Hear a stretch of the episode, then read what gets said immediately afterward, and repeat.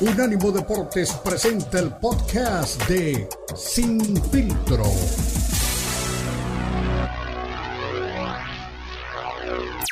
Magos y no con este con Santa. No sé tú allá en, tu infancia si eras cliente de, Santa Claus o, allá cómo, cómo será, pero creo por lo menos en el entorno en el que yo crecí que en México los Reyes Magos son los que los que rifan acá en México.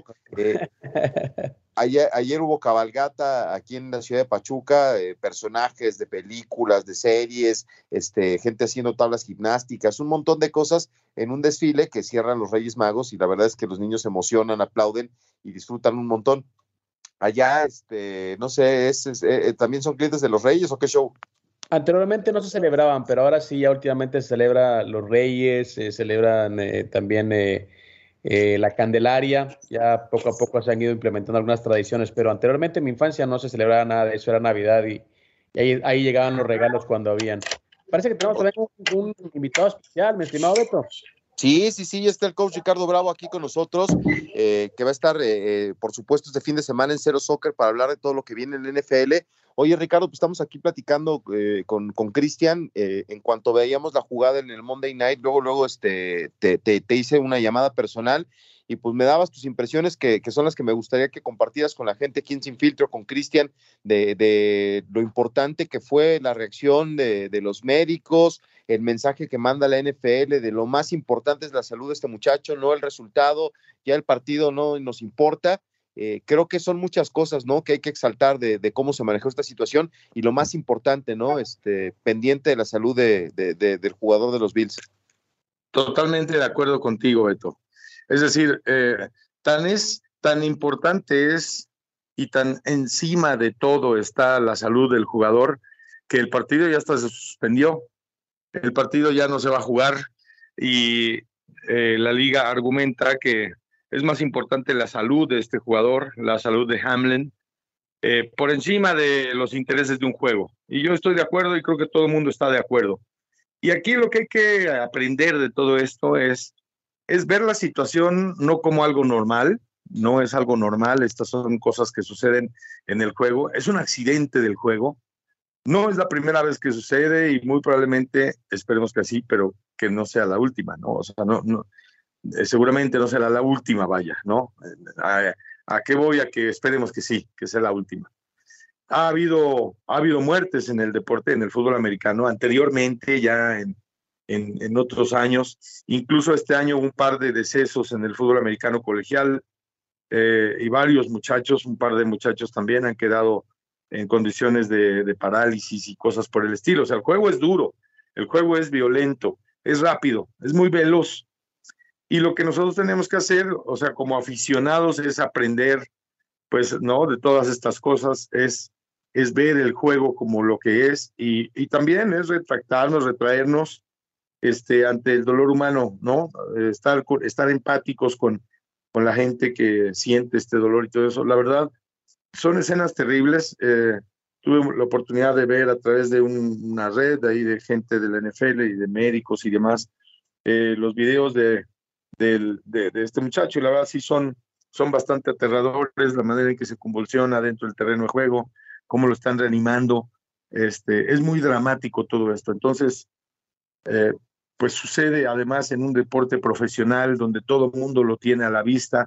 Eh, los jugadores del fútbol americano colegial, por ejemplo, pues no se sabe mucho, son, son veintitantos mil jugadores de fútbol americano colegial que están en acción todos los fines de semana. Entonces, es mucha actividad, es mucho, movimiento y demás. Y sí, en efecto, estar conscientes, estar la mente al menos, pensar un par de minutos en, en, buena, en, buena voluntad, ¿no? Tratando de que la salud de este joven vaya mejorando y, o mejore.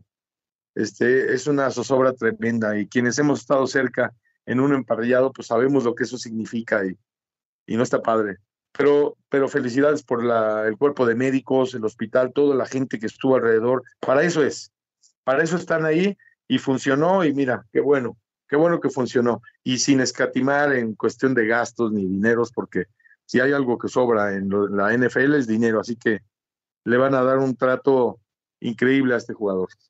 Coach, ¿cómo estás? Con el saludo a la distancia. Cristian.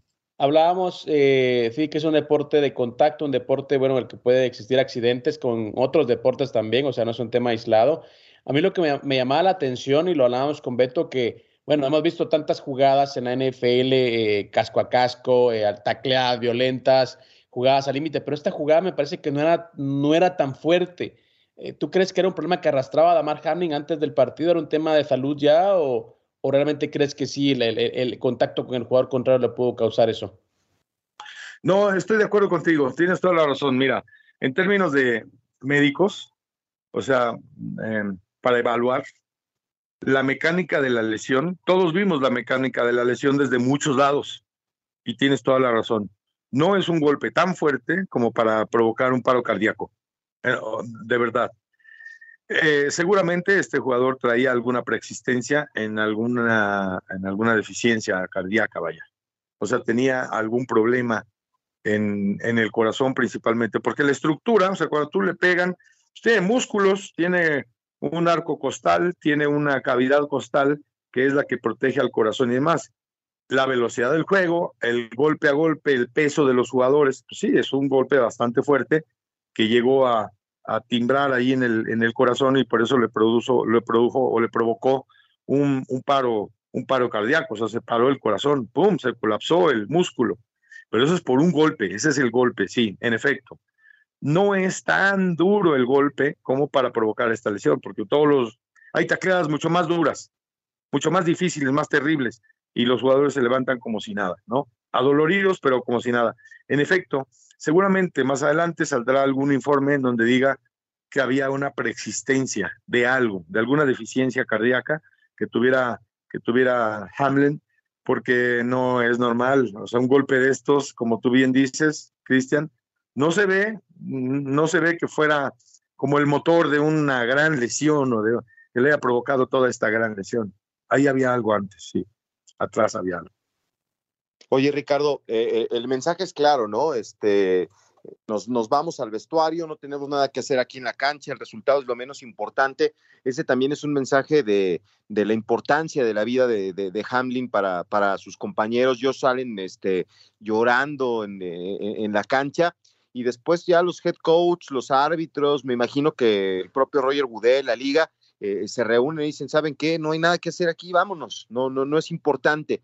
Ya después este, empezaron con lo de las estadísticas, de cómo se va a definir, pero todo, todas las cuentas de Twitter, por ejemplo, de Instagram, de, de, de la liga, con el número 3 y, pidiendo por él, ese también es un mensaje importante. Eh, en ese momento no era lo, lo fundamental. Ahora, ¿tú crees que, que, que, porque decía Cristian hace un rato, lo primero que preguntó, este, sin poderse comunicar, es si ganaron el partido. Eh, lo, que, lo, que, lo, que, lo que él está pensando es en volver. ¿Tú crees que pueda volver a jugar en, en, el fútbol americano profesional? Pues mira, en primer lugar hay que ver que despierte, está, está con coma inducido, está, está sedado, está sedado. Entonces, lo primero es que recupere la, la salud al 100%.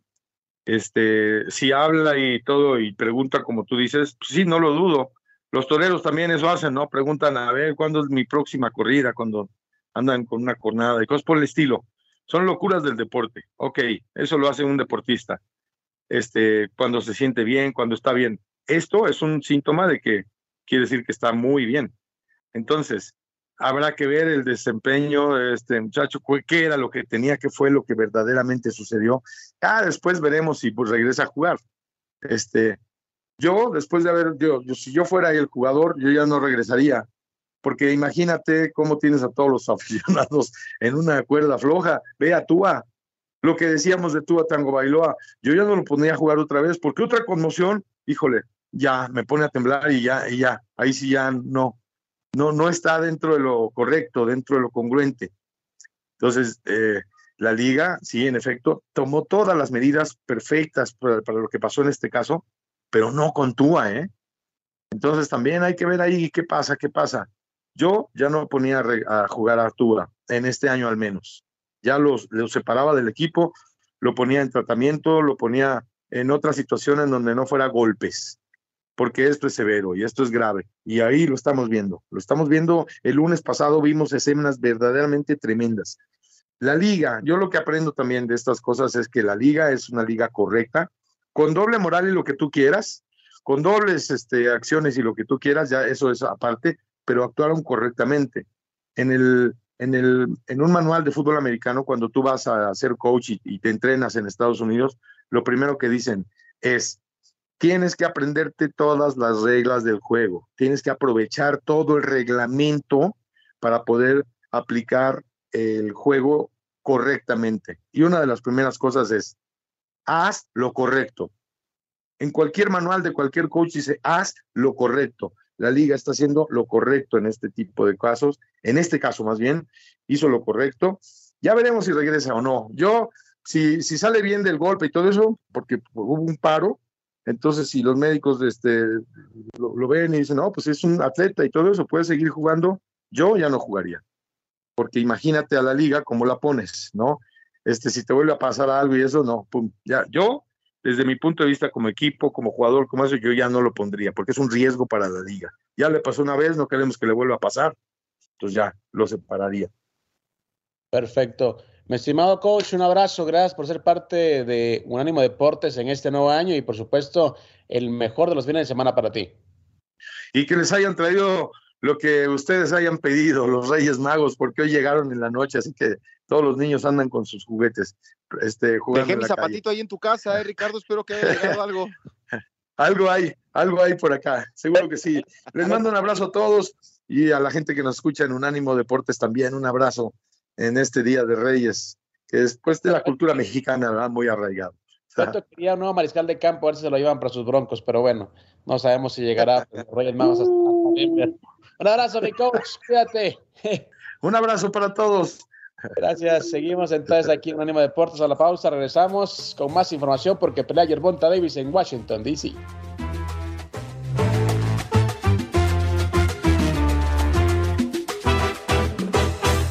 Unánimo Deportes Radio.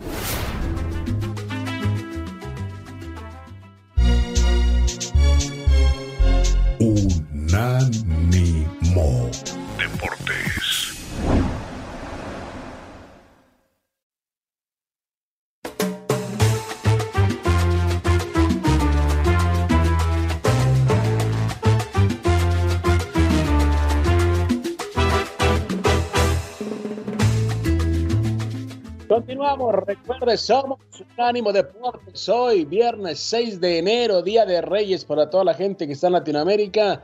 Feliz día, esperamos que se hayan traído muchos regalos, así como regalos deportivos también que están pendientes este fin de semana. Mi estimado Beto quería un nuevo mariscal de campo, no sé si se lo trajeron o si le dejaron ahí nuevamente a Russell Wilson abajo del arbolito, pero bueno, falta mucho todavía para que sepamos cuáles son los movimientos de nuestros equipos favoritos. De momento, este fin de semana hay boxeo en lo que es eh, el área de Washington, D.C., ahí donde nació Yerbonta Davis, que tuvo por ahí un problemita de tipo legal, fue arrestado por violencia doméstica, él pues ha negado los cargos, es un tema que tendrá que resolver él en, un, eh, en una corte, al igual que otras acusaciones que tienen también por un problema de tránsito, el hit and run tan, tan eh, penado aquí en Estados Unidos y también por un, una presunta agresión a una expareja eh, que agarró del cuello, ¿no? Hay, hay cámaras, hay, hay testigos, problemas eh, serios que tiene todavía Yerbonta Davis antes de enfrentar a Héctor García, que es un peleador también que él mismo decía, hay que tener mucho cuidado con Héctor porque es un jugador que trae hambre, es un jugador que, que viene hambriento y esos son los peleadores más peligrosos e importantes. Yo no lo paso por alto y espero que la gente también sepa que me va a enfrentar a un gran rival. Pero bueno, también hay que escuchar lo que dice el retador, Héctor García, Boricua, acerca de este combate que repetimos tendrá lugar en el área de Washington, D.C. Bueno, sí, acepté este desafío porque me gustan los grandes retos. Para mí las dos divisiones son iguales, la cual me siento bien, me siento en óptimas condiciones en la 135 y enfrentando a Gervonta Davis esta vez, eh, eso me, da más fuerza todavía, más ganas, más deseo de, de superación, de, de, ganar mi pelea el próximo 7 de enero. Así que más adelante. Basically the same to me. I feel equally comfortable in both, and I took this challenge because I always want to surpass my own limits and go after the very best. eran las declaraciones de Héctor García, ¿no? En esa conferencia de prensa en la que él pues, se refiere a lo que es el, significado de enfrentar a Yerbonta Davis. El mejor en 135 libras para muchos, ahora está en 140, pero es un jugador que en ambas divisiones, como es Héctor García, es un tipo peligroso al que no se le puede realmente dar ningún tipo de ventaja. Sí, sí, sí, sí, sí, por supuesto. Oye, ya me escribió Carlitos Ochoa, que está ahí en Washington, D.C. Le mando un, fuerte abrazo. Espero que también me hayan llegado los Reyes allá. Este, sí, ya me mandó una foto de, que a sus hijos le llegaron los Reyes Magos con los zapatitos. Es una, una cosa que tenemos, este, pues la verdad, este, culturalmente en México, pues con mucha importancia. Y me dice, Beto, saludos a Cristian. Yerbonta Davis va a pelear aquí en la Capital One Arena.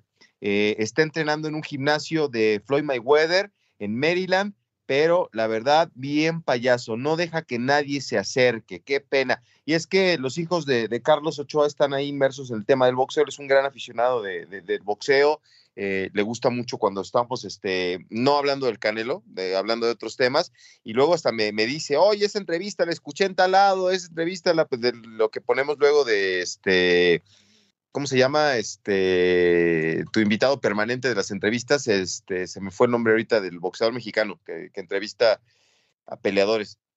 Pero bueno, eh, siempre está pendiente de, lo que pasa en el programa y pues quiere que sus hijos este, en algún momento pues, se acerquen al, profesionalismo o por lo menos este, que estén inmersos ¿no? en, en, este deporte que le apasiona y pues sí está este, pues, triste por, porque no, no los dejan acercarse en medio de, una oportunidad de tener la pelea este, ahí en Washington.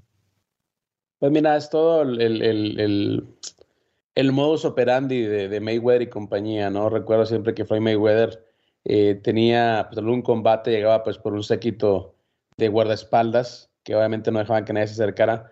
Eh, la prensa lo hacía de manera ordenada, lo hacía únicamente con el permiso de él pero era un tipo que realmente no, no dejaba que la gente se le acercara. Eh, pero bueno, estamos hablando de Floyd Mayweather. Creo que de Mayweather a Yerbonta Davis hay una diferencia abismal. Al menos eso es lo que yo creo. Sí, sí, sí, sí, sí, por supuesto, ¿no? Habrá que ver qué, qué, qué resultado tenemos. Eh, obviamente es este una expectativa siempre, ¿no? Ver qué pasa con Yerbonta Davis, cómo está. Es un, peleador muy joven, tiene 28 años y, y, un largo camino por, por recorrer dentro del mundo del boxeo, pero eh, vamos a ver, ¿no? Este, ¿qué, ¿qué, trae el rival? ¿Qué tanto le puede exigir? Y sobre todo, pues ver si, si, si está este, enfocado, ¿no? Ya lo escuchaba que, que no está preocupado por las cosas que están en su entorno. Bueno, pues vamos a ver, eh, arriba del cuadrilátero es donde las cosas se, se, demuestran, ¿no? Y, y, vamos a ver si está este, al 100%. Eh, no sé, le preguntan por Shakur Stevenson y dice que, que no, no, no, le preocupa lo que está pasando con él, su ascenso ahí en, la categoría de peso ligero, pero pues el fin de semana vamos a ver, ¿no? ¿Cómo está? Exactamente, así que Yerponta Davis contra Horacio García, duelo en la capital del país, en, un, en una pelea que creo que tiene que mostrarnos de qué está hecho Yerbonta Davis. Hay que recordar que fue arrestado hace unos días, como repetía, acusado por su expareja de violencia doméstica. Ese problema realmente se viene a, unir a otros que ya venía arrastrando Yerbonta Davis. Aquí la palabra es, ¿mentalmente le afecta ese tipo de problemas o lo está haciendo más fuerte? Porque hay que decir una cosa, Beto. Hay personas, hay personajes, mejor dicho, que cuando más amolados están es cuando mejor se ven. ¿Será que Yerbonta es de esos tipos? Mm, yo creo que sí, ¿no? Hay gente que le gusta el problema, ¿no? Hay gente que le gusta el escándalo. Y no, no podemos dejar por un lado que es un gran boxeador, no llega todavía a la altura de un Mayweather, a la altura, pues obviamente, de los grandes campeones, pero está ahí siempre en la discusión y por supuesto que será pues un rival muy fuerte para Horacio García, que lo curioso del caso, ya para terminar el, segmento, es que en enero se anunció la pelea entre Yerbonta Davis y, y Ryan García, ¿no? Decían, David García está lista para enero.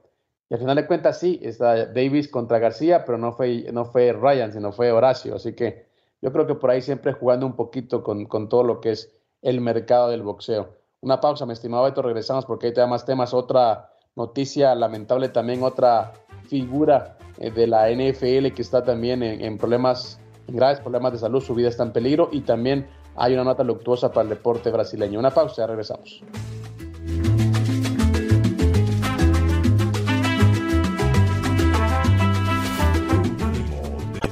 Radio.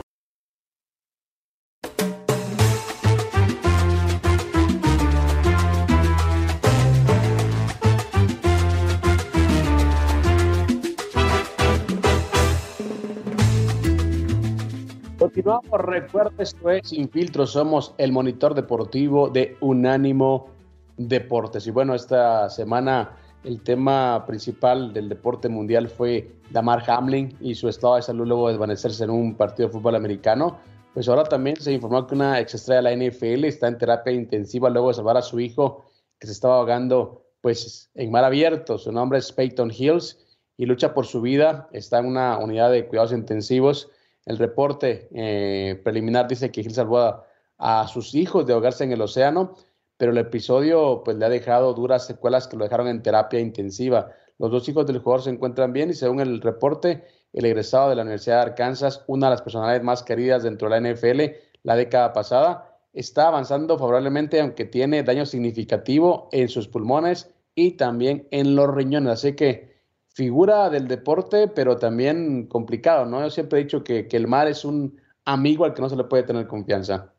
No, no, no, a mí me acuerdo mucho que me decía mi abuelita, este, al mar no le puedes dar la espalda, ¿no? Siempre tienes que estar ahí al tiro. Y después me lo dijeron también en una plaza de toros, me decía, pues así como te dijo tu abuelito al mar y al toro no le puedes dar la espalda, este, ya en un entorno más de, de, de, de, la chamba, en la primera corrida de toros que asistí, pero sí, este, pues mira, ya estamos en, un, en una época en que todo es público, ¿no? Hace rato le decía Ricardo, este, todos los ojos estaban en el juego, todos los ojos están en las redes, todos los ojos están en lo que alguien hace, y, y, ahí está este, una vez más la oportunidad de, pues, de, de, ver lo que pasa, ¿no? Con alguien y, sobre todo, pues, este, pues que estás ahí en, en, en, el ojo de todo mundo, ¿no? Por ser figura pública. Exactamente. Y también para la gente que le gusta el surf, eh, pues en Brasil hay una eh, nota triste, una nota luctuosa para toda la gente que sigue ese deporte, porque Marcio Freire eh, falleció luego de sufrir un accidente al practicar surf en el mar de Nazaré, en Portugal. El brasileño es considerado uno de los pioneros en olas gigantes y fue integrante del trío eh, llamado Mac Dogs, así que este es considerado como uno de los pioneros en este deporte, como, como repetimos. Y bueno, también a toda la gente que sigue el, el surf en, en, Brasil, pues una noticia que se ha quedado como, como agua fría, ¿no? Porque este, este grupo de los eh, Mad Dogs se convirtió en un documental, de hecho, y ahí fue donde surgió pues la, la, popularidad y fue considerado pues uno de los mejores surfistas en la historia de Brasil. Así que que descanse en paz también en Freddy, que fue en su momento compañero en este, en este equipo de los eh, Perros Locos, ¿no? Eh, con Danilo Cauto y Yuri Soledade, y ellos eran pues famosos en este documental por desafiar olas eh, sin la ayuda de una moto de agua para entrar en la ola. Eran pues tipos muy pues atléticos que les gustaba mucho pues el desafiar a las grandes olas del mar. Y vamos a repetir al mar realmente como amigo decía también mi abuelo es, es un amigo muy traicionero no así que mucho con, con todos los deportes que se hacen en mar abierto. Oye este qué te pareció lo de Jake Paul que, que ya se mete a las artes marciales mixtas y que firmó con esta empresa PFL las, las siglas en inglés de la liga profesional de, de, luchadores y pues este no sé si, si le van a pagar todo lo que quiere sí es una buena oportunidad, pero pues ya se metió al boxeo y ahora va al MMA. Fíjate que hace poco vi un, un video, está surgiendo ahí de, de una pelea eh, entre, es como un sparring eh, entre Jake Paul y otro youtuber que le dicen eh, eh, The Smooch, creo que le llaman The Smooch, algo así, no me acuerdo, realmente no me acuerdo muy bien el nombre, lo veo a veces cuando voy al UFC es eh, famosillo entre toda la cultura de MMA. Están haciendo como un sparring y este, de Smoke se llama. Este tipo se voltea y le da un reversible con, pues, con el puño cerrado y casi lo noquea, lo deja, haz de cuenta que con las piernas hechas mantequilla, ¿no? Y, y no le sigue pegando porque se meten todos a, separar para que no lo noquee pues, prácticamente, pero están boxeando, el tipo le da el reversible con el puño, que es un golpe de MMA obviamente, y Jake Paul simplemente empieza a tambalearse, ¿no? Se queda de pie, pero con las piernas hechas mantequilla y rápidamente se mete su equipo pues para evitar que lo sigan eh, lastimando. Eh, esta liga de PFL es famosa porque tiene el torneo más importante, es una liga distinta porque es, es un torneo que tiene un millón de dólares al final de cuentas para el ganador. Esta liga tiene varios accionistas, entre ellos Kevin Hart, el, el, comediante afroamericano, y ahora quiere entrar al tema de los pay-per-views Entonces no se les ocurrió pues otra idea que llevar a, a, Jake Paul a, esa disciplina. Y Jake Paul ya sabes, muy a su estilo, lanzando retos eh, a diestra y siniestra y el primer nombre que tenía, que tenía en la boca era el de Ney Díaz, ¿no? Eh, así que, bueno, veremos si Ney Díaz, que ahora es agente libre, se decide por PFL o bien eh, por eh, Bird Knuckle, que también entiendo le está haciendo una muy buena oferta para que pueda pelear eh, sin guantes. yo, yo, creo que puede agarrar las dos, las dos, las dos ofertas, así que para, para Ney Díaz creo que se viene un buen horizonte en cuanto a lo económico. Bueno, pues ojalá que sí, eh, le sigan llegando ofertas. Nada más no le vaya a llegar oferta de la Liga de las Cachetadas, ¿eh? Oye, que por cierto, no sé si te diste cuenta todo el escándalo que se ha armado por, por Dana White, no si viste ese, escándalo. Eh, Dana White agrediendo a su esposa allá en Los Cabos, ahorita durante las eh, celebraciones de Año Nuevo. Eh, han salido pues a disculparse los dos, han salido a aclarar las cosas los dos, tanto la esposa como él, diciendo que pues que estaban pues ya subiditos de copas. Hay un video que circula en el que están discutiendo, la esposa pues le lanza una cachetada a Dana y Dana se la responde, ¿no? Obviamente con el daño, eh, pues lógico, ¿no? De, un tipo más grande a una mujer. Y, con el tema de las cachetadas, de hecho ya TBS eh, desistió de, tomar el, show de, Dana White de cachetadas a raíz de ese, de ese escándalo. Y por supuesto hay muchos, muchas eh, versiones, ¿no? Que hay otro, otro video en que se ve a Dana que ya está agrediendo antes a su esposa. No sé, es un escándalo que realmente creo que también puede de alguna manera eh, frenar lo que venía haciendo como el Power Slap, ¿no? Que venía ganando adeptos y que venía pues eh, ganando terreno dentro de lo que es la promotora de UFC y de UFC Fight Pass. Así que eso es en la Liga de las Cachetadas. De momento, ya como lo decíamos al principio de este, de este segmento, Jake Paul está llegando a las artes marciales mixtas. Él dice que es un peleador competitivo, yo tengo mis dudas.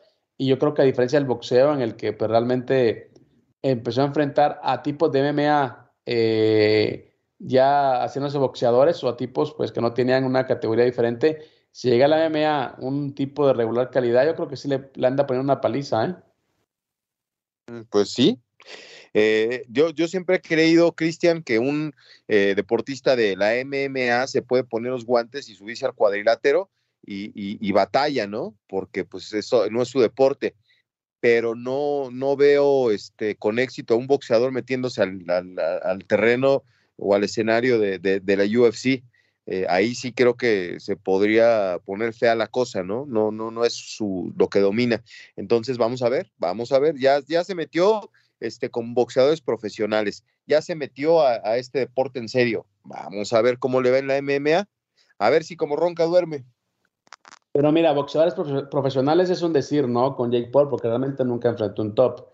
Eh, de hecho, Logan Paul en esa pelea de exhibición contra Floyd Mayweather, o sea, el hermano de Jake Paul, eh, realmente se veía un tipo muy limitado, ¿no? Un tipo que, que, más que golpes lanzaba cachetadas dentro del, dentro, del, dentro del ring. Era un espectáculo, la verdad, lamentable, tétrico para la gente que gusta el boxeo.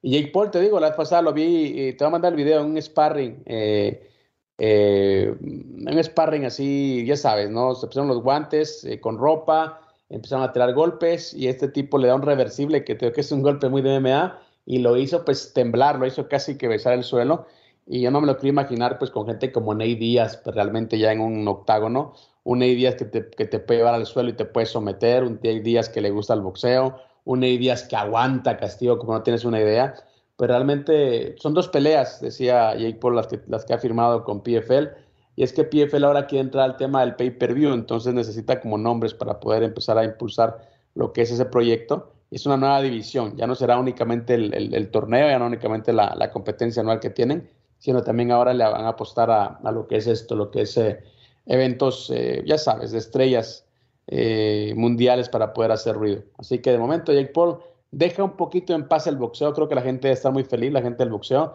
porque ahora se va a dedicar un tiempo, veremos cuánto, si le va bien, a las artes marciales mixtas. Vamos a una pausa, la última, mi estimado Beto, y regresamos para rematar una edición más. Es el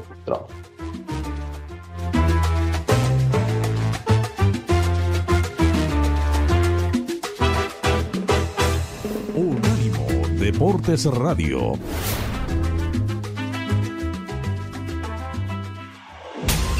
Somos Unánimo Deportes, el poder del deporte y la cultura latina.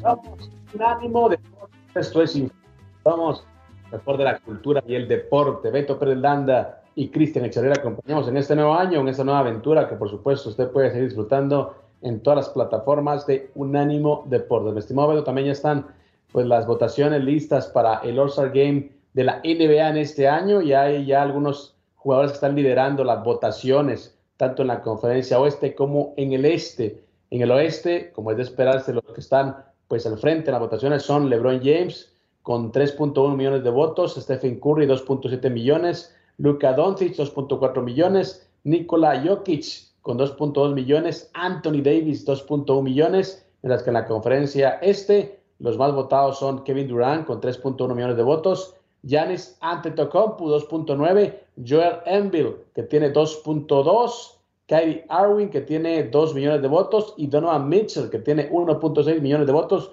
Los más votados previo a lo que será el juego de estrellas de la NBA.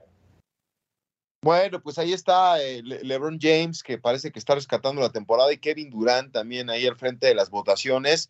Este, los Lakers y los Nets de Brooklyn son los que tienen sus jugadores estelares ahí con, con la mayor cantidad de votos. El partido es el 19 de febrero allá en Utah, en Salt Lake City. Y pues eh, vamos a ver, ¿no? Stephen Curry también es de, de, los jugadores que tiene que hacer una buena actuación en este partido. Kyle Irving, este, eh, yo espero que sí sea un, buen juego. Eh, las votaciones ya tienen un par de semanas. Y bueno, pues ahí este, las estrellas de la NBA, ¿no? ¿Cómo se define este tema de, quién va? un 50% es este, los votos de los aficionados y también los jugadores y los medios que son seleccionados por la liga eh, tienen un 25% de peso cada uno en el resultado final, así que pues eh, yo no creo que cambie esto ya, ¿eh, Cristian. No, no, la, verdad que yo creo que las votaciones van bien caminadas a lo que veremos en ese juego de estrellas. Eh, también otra, otra nota curiosa, ¿no? De lo que habla de la pasión de, los países por, por un deporte. un ciclista en Bangladesh, que por cierto es una de las naciones que ha mostrado mucha más simpatía por la selección argentina, al punto que un diputado eh, propuso eh, implementar una regla para prohibir la, bandera argentina en lugares públicos porque decía que la gente estaba dejando por un lado lo que es el nacionalismo, el respeto por la bandera de Bangladesh para poder poner la bandera de Argentina, ¿no? Son realmente fanáticos de Lionel Messi y compañía. Pues un ciclista de Bangladesh recorrió más de mil kilómetros en bicicleta en honor a Messi y quiere hacer un, desafío también en honor a Argentina. Este chico de 23 años se llama Tamat Vilcoar, peleó nueve días consecutivos para llegar a mil kilómetros. Eh, eso, pues obviamente, durante los partidos que disputó el astro del Paris Saint Germain en la Copa del Mundo. También quiere ir a Argentina para hacer un reto similar. Y este chico de 23 años, pues salió eh, de su ciudad, Gopalgón, y llegó hasta Tennaf, que es en el sur de Bangladesh, eh, de, frontera a frontera. Recorrió pues en bicicleta este chico para homenajear lo que es eh, pues el legado de Lionel Messi por el fútbol, lo que son las cosas, ¿no, mi estimado Beto? Sí, no, bueno, pues eh, acuérdate que eh, tenemos un amigo en común que su, su, país nunca va a una Copa del Mundo, ¿no? Entonces, si te gusta el fútbol, si te gusta esto, te, tienes que disfrutarlo de alguna manera, ¿no? Entonces, pues te subes al tren de Argentina, te subes al, al, al tren de Brasil, ¿no? Este, eh, cuando no tienes a tu selección. Digo, es espectacular, este, se disfruta diferente, ¿no? Cuando tu país es el que está ahí, pero este, el, buen Rena, que pues sabes que es de Venezuela, pues siempre lo dijo, ¿no? Yo voy con, este, con, con Brasil, es más, en las eliminatorias sudamericanas. Entonces, pues eh, estos lares extraños y recóndidos que difícilmente pues van a estar en una Copa del Mundo, eh, pues, se tienen que colgar de eso, ¿no? De, por eso, y tú lo palpaste, ¿no? ¿Cuánta gente de otros países estaba apoyando a Lionel Messi ahí en Qatar? Exactamente, mucha gente de Bangladesh, mucha gente eh, de Pakistán, eh, mucha gente asiática, ¿no? Con la camiseta de Argentina. Dice, el mensaje que quise dar a la gente es que no se rindan en sus vidas, que lo den todo. Messi tuvo que jugar más de mil partidos para ganar la Copa del Mundo. Esto fue, pues, el mensaje de Tamat y es por eso que fueron mil, kilómetros en honor a cada partido que hizo el Messi antes de levantar la Copa del Mundo. Sí, de acuerdo. Tú, a ver, ¿tú, tú a qué equipo le vas eh, de selección en una Copa del Mundo? ¿Cuál es tu equipo favorito? Mira, como yo soy de Guatemala, y Guatemala pues obviamente solo ha ido a dos mundiales juveniles, no ha ido a un mundial mayor, eh, pues ahí me simpatiza mucho Brasil, ¿sabes? siempre he ido eh, por la selección de Brasil, obviamente por todo lo que hizo Pelé en los mundiales. La primera Copa del Mundo que yo recuerdo bien fue México 86, ese equipo, ese equipo brasileño, pues realmente eh, pues era una constelación de estrellas, me acuerdo Gareca, Casagrande, eh, Julio César, Tonino Cerezo, eh, un equipo que pues fue eliminado por Francia en penales, me acuerdo ese partido, hasta lloré cuando eliminaron a Brasil en un partido que arrancaron ganando, que Platini desempata, falló un penal Brasil durante, el, durante los 90 minutos, Zico de hecho lo falló, posteriormente Platini falla el penal también en la tanda pues de los penales, y, fue el primer gran partido que yo vi en un mundial, entonces a mí Brasil siempre me ha simpatizado, ¿no? Eh, obviamente tampoco me disgusta cuando Argentina gana algo importante, en este caso, pues el Mundial de Qatar, porque decía, bueno, Lionel Messi sería importante para, para abrir la discusión, ¿no? Sobre su legado. Y bueno, es eh, pues más o menos así como yo planteo cuando llega una Copa del Mundo. en cuanto a figuras individuales, te digo, me gusta más o me ha gustado más Cristiano Ronaldo que, que Lionel Messi a nivel individual en los últimos tiempos porque yo siempre he dicho, ¿no? Eh, pues Lionel Messi es un tipo con un talento innato, un tipo pues, desequilibrante, y Cristiano Ronaldo es un tipo que ha ido, sí trae talento, sí trae condiciones, pero es un tipo que se ha hecho en base más a trabajo, ¿no? Un tipo que trabaja más que los demás, un tipo que realmente ha puesto un ejemplo de lo que es ser disciplinado y que la disciplina te puede, te puede llevar a lo más alto. Por eso me gusta más o, o, convivo más con un tipo como Cristiano Ronaldo o, o, digamos, simpatizo más con él que con un tipo como Lionel Messi. Sí, bueno, hoy antes de irnos, este, nuestro compañero Fernando Ceballos, eh, del programa que viene después de la Copa al Día, eh, con Ricardo Mayor y con Eli Patiño, comparte aquí en redes sociales, a ver cómo la ves. La compañía de telefonía celular T-Mobile será el primer patrocinador oficial de la Liga MX en Estados Unidos. Esa me llama la atención, ¿eh?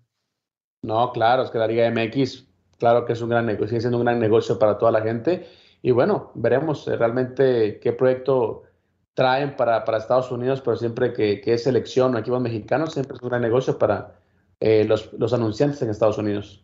Sí, sí, sí, pues es, es el primero, ¿no? Yo creo que después vendrán varios, ahora que, que, se, que se ve con mucho éxito el fútbol allá. Pues bueno, Cristian, espero que los Reyes te hayan traído todo lo que pediste. No, aquí dicen en México, cuando te portas mal te traen carbón y no quiero asomarme, pero creo que hay un costal allá afuera. Espero que sea de juguetes. un abrazo, mi estimado Beto. Te quedas en la Copa al Día y usted que está del otro lado, recuerde, somos un ánimo Deportes. Esto es Sin Filtros. Soy Cristian Echeverría. Junto a Beto Prenda le acompañamos. No se puede despegar porque se viene la Copa al Día. Un abrazo, bendiciones.